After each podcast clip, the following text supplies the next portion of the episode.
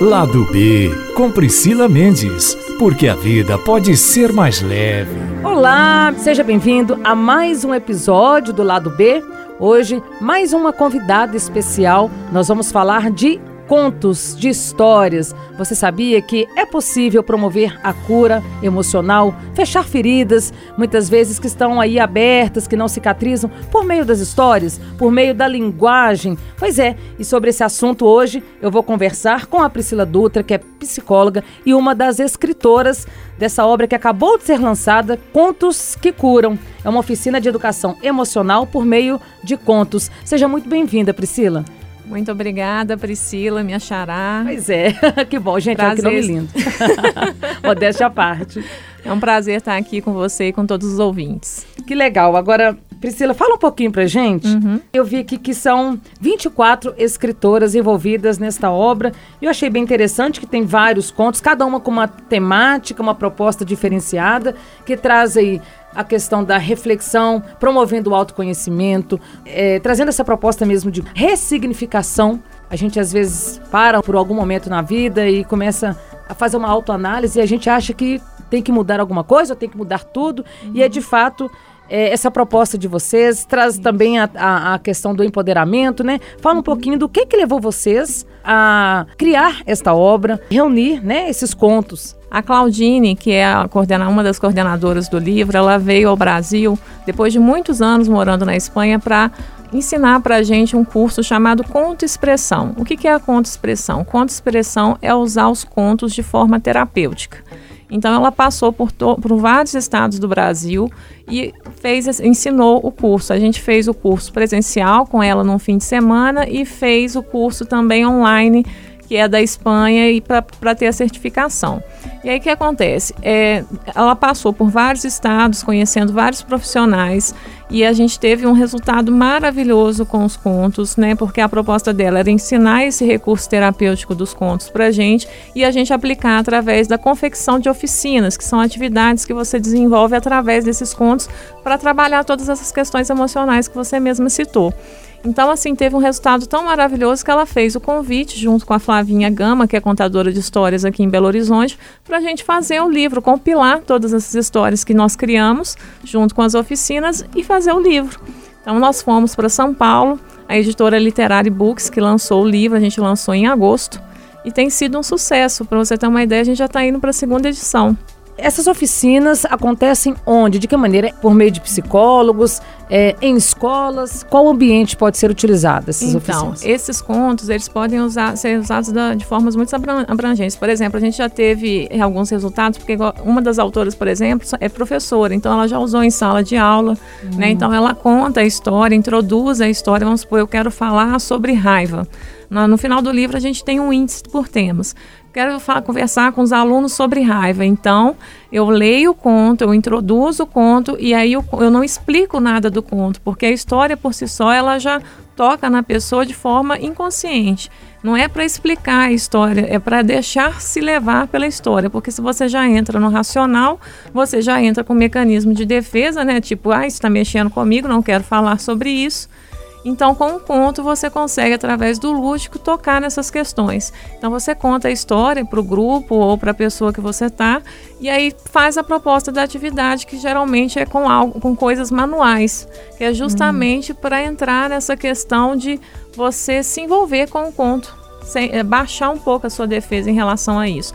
Eu, por exemplo, meu conto eu utilizei muito no consultório, individualmente eu comecei a perceber nos atendimentos que eu, que eu fazia que a pessoa entrava, a pessoa ia caminhando na terapia e de repente chegava num ponto que ela travava. E aí como é que fazia a pessoa seguir em frente? Então eu comecei a usar histórias porque eu percebi que nisso a pessoa se tocava da questão que ela tinha que melhorar, que ela tinha que desenvolver, e aí o processo fluía. Então eu tive muitos resultados no consultório de pessoas que depois que eu comecei a trabalhar os contos com elas, elas avançaram na terapia e começaram a mexer em outras questões, destravaram mesmo. Né? Então, assim, foi um, um, resultado riquíssimo. E, assim, uma coisa muito interessante que a gente está tendo de retorno do livro são mães que compram os livros para os filhos para tentar resgatar essa coisa do amor entre os filhos, de chegar à noite em casa e ler uma história O que que acontece hoje? A gente está vendo muito a, a, a falta de diálogo. Sim. Né? Isso é então, nítido. às vezes, você quer falar com seu filho alguma coisa e você não consegue. Você pergunta como é que foi seu dia? Ah, foi bom. E não fala mais nada. É, a gente está cada dia mais é, abreviando o diálogo. Abreviando né? Essa é a grande verdade. Exato. As famílias, muitas famílias estão aí desestruturadas justamente por essa falta do diálogo. Ninguém tem tempo para ninguém. Isso. Eu, é, desde a hora que você acorda até a hora que, né, que você deita, o seu dia é todo cronometrado.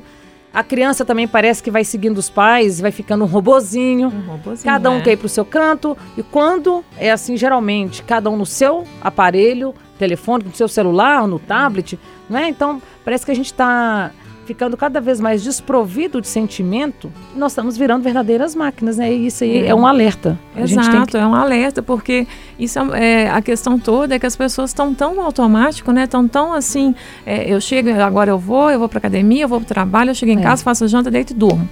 Né, e não faz mais nada. E aí as pessoas vão se afastando, cada uma vai ficando num cômodo da casa, É. né? E às vezes através do lúdico, de uma história, você consegue reaproximar a família.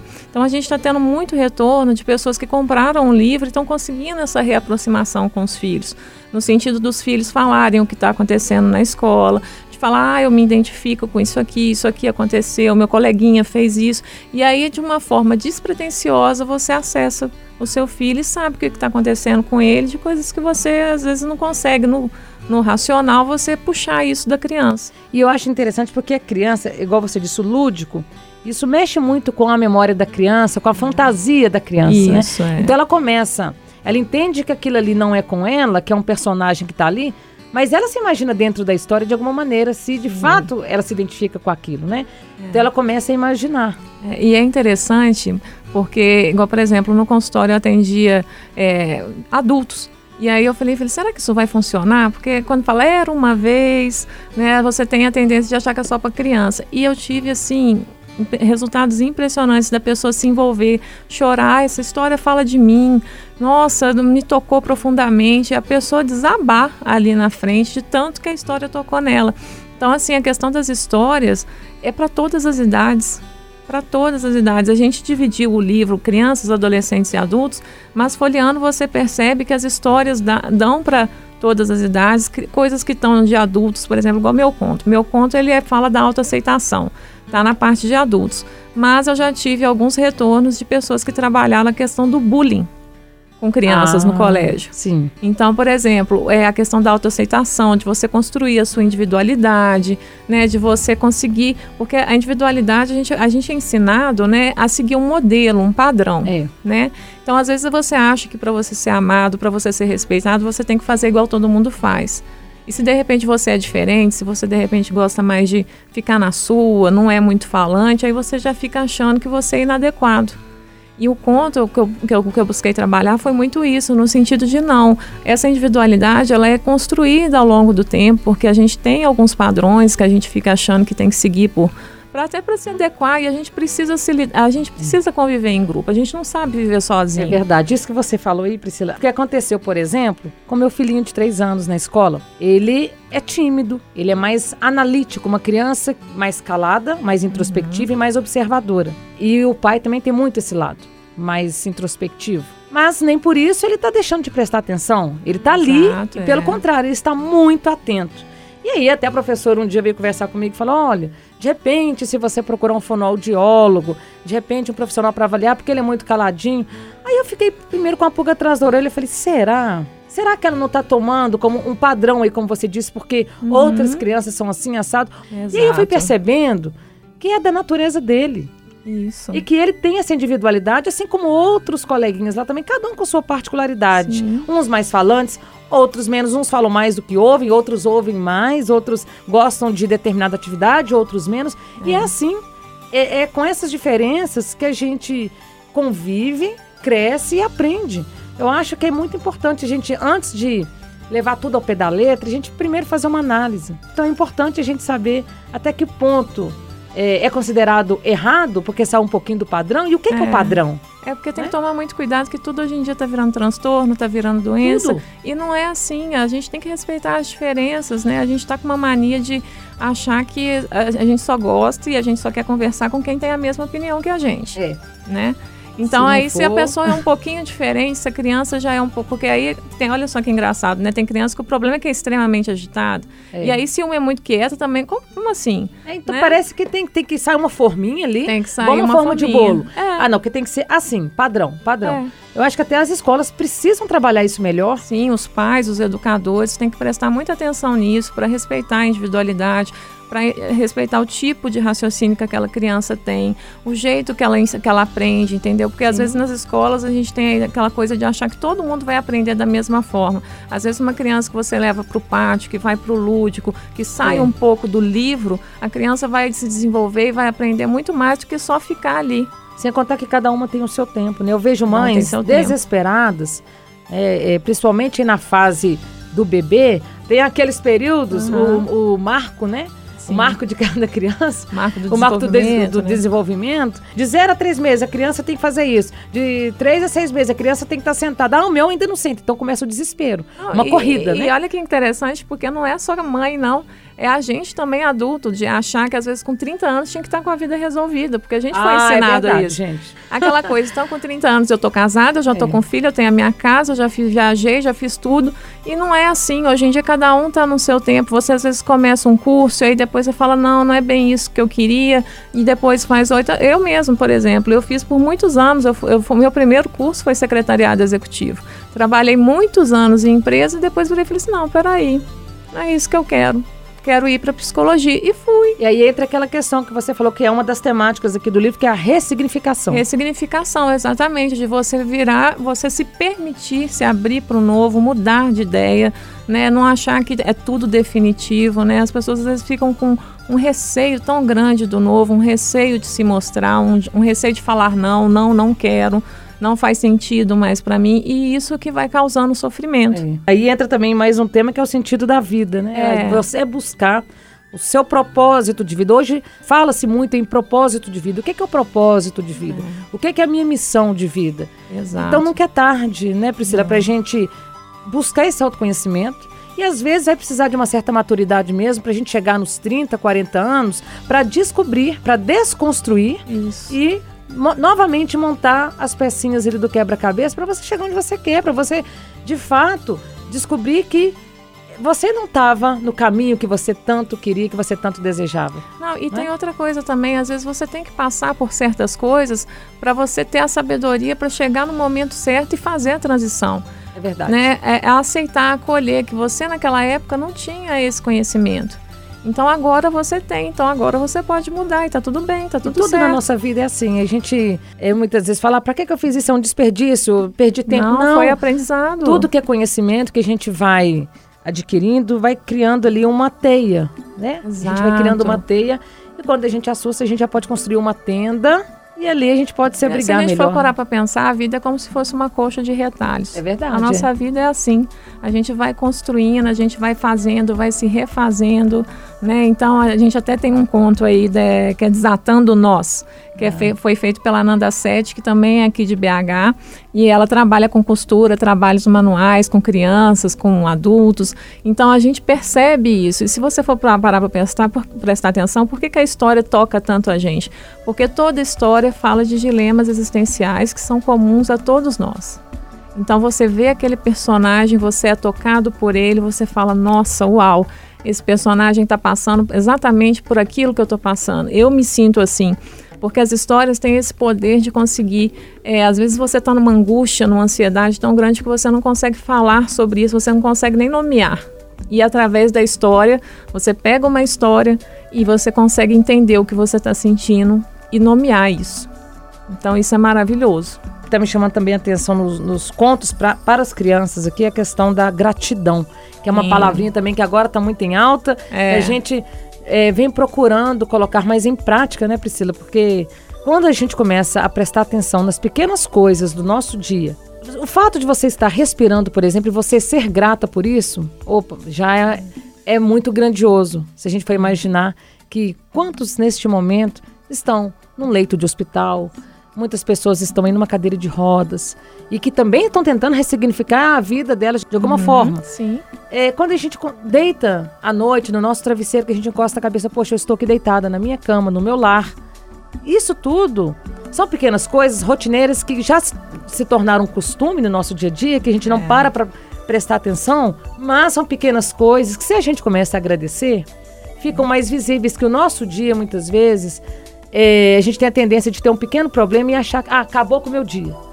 Mas quando a gente, a gente põe na tá balança, tá faltando, é, né? a gente tende a focar justamente nisso, no, negativo. É. Mas quando a gente começa a fazer uma reflexão das pequenas coisas, mas muitas coisas que nos aconteceram de bom durante o dia, a gente vai ver que a, a balança tende muito mais para o que é bom. É. Mas o ser humano ele tem essa tendência, né, de enxergar mais o lado negativo das coisas, por é. incrível que pareça. Exato. E aí você sofre com isso, né? Então, assim, é um exercício de você também sair um pouco dessa posição até narcisista, né? De achar que eu sei tudo, eu posso tudo, eu mereço tudo. Não, não é assim, né? Então, às vezes, uma coisa ruim, você vai ver lá na frente que aquilo ali foi bom para te tirar do lugar, para fazer você sair da zona de conforto, para você se movimentar, né? Então, assim, a gente fica achando que, igual, por exemplo, que, né, que a vida é, tem que ser perfeita, né? O final feliz, e não é assim. Né? A gente, às vezes a gente precisa passar por grandes dores para ter transformações que vão colocar a gente num patamar que a gente nem sabia, né? que a gente nem imaginou. Então é muito isso que você está falando, de a gente ressignificar nossas dores e permitir lidar com a nossa humanidade, com, as nossas, com os nossos defeitos, né? com, as nossas, com os nossos altos e baixos. Sim. Porque a vida é assim, né? Se você for pensar no, num eletro, né? você vai ver, né? tem altos e baixos, altos e baixos, e a gente fica achando que a gente quer ter muito controle de tudo, né? É verdade. Né? Quer controle de tudo. Eu quero saber o que eu quero saber. Por isso que a gente tem dificuldade de lidar com o diferente, né? É. Porque aí eu quero ser sua amiga, mas eu quero ser sua amiga se você gosta daquele ator, se você assiste aquela coisa, se você assiste aquela série, se você vai na mesma academia que eu, porque se você sair um pouquinho dessa reta, aí eu já perdi o controle.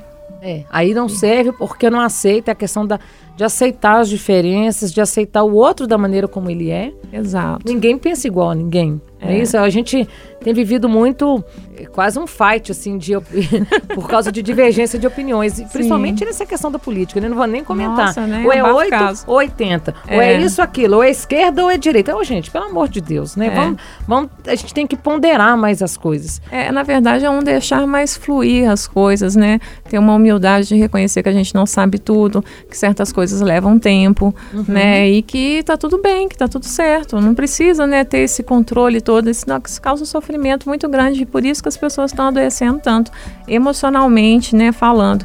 E assim, muito da proposta do livro que a gente fez foi justamente para ter essa educação emocional através dos contos, porque a gente se preocupa muito em ter a educação formal, né, de ter os melhores, estar nos melhores colégios, estudar né, inglês, fazer uhum. tudo, mas a parte emocional mesmo, de lidar com a frustração, por exemplo, Isso, a maioria de nós não tem. E se você for ver essa nova geração que está vindo, né? São, são pessoas que não conseguem lidar com a frustração e aí por isso que a gente vê tanta notícia ruim, né, nos jornais de pessoa que mata, que acha que o outro é propriedade dela, né, que trata as pessoas como coisas, que tratam as relações como se fosse uma coisa assim, ó, enquanto está me servindo, beleza. Agora não está me servindo mais, eu devolvo na prateleira. Fica parecendo criança quando tá com birra, né? Tá com birra. Que se não me der o que eu quero, eu não aceito, eu vou espernear, eu vou gritar.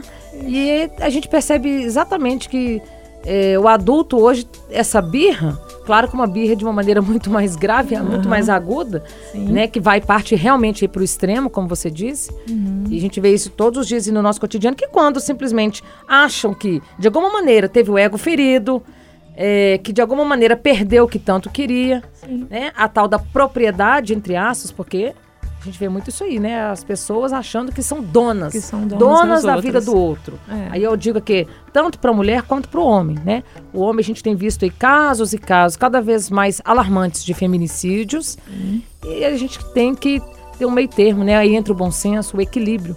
E é a tal da frustração, que tinha que ser é. trabalhada lá atrás. Lá atrás. É, porque a gente não percebe, mas às vezes a criança é, molda o comportamento dos adultos, né? No sentido de falar assim, ah, então eu já percebi, se eu choro, eu ganho isso. É. Então a gente tem que tomar muito cuidado mesmo com isso.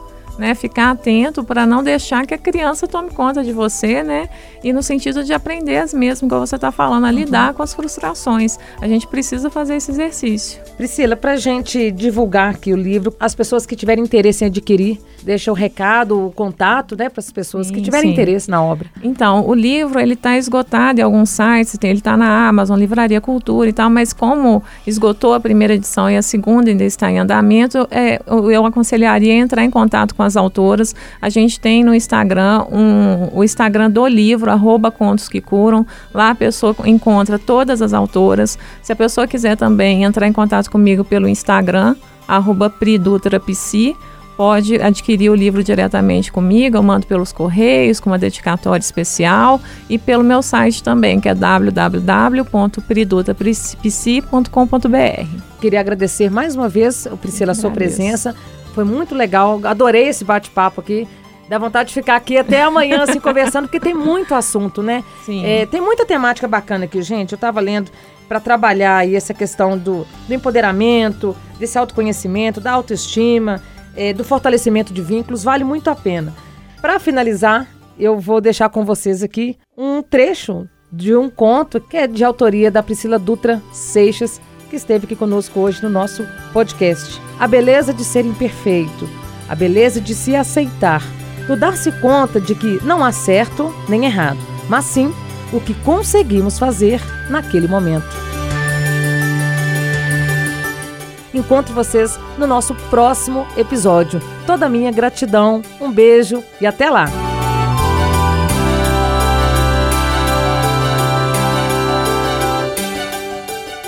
Itacast.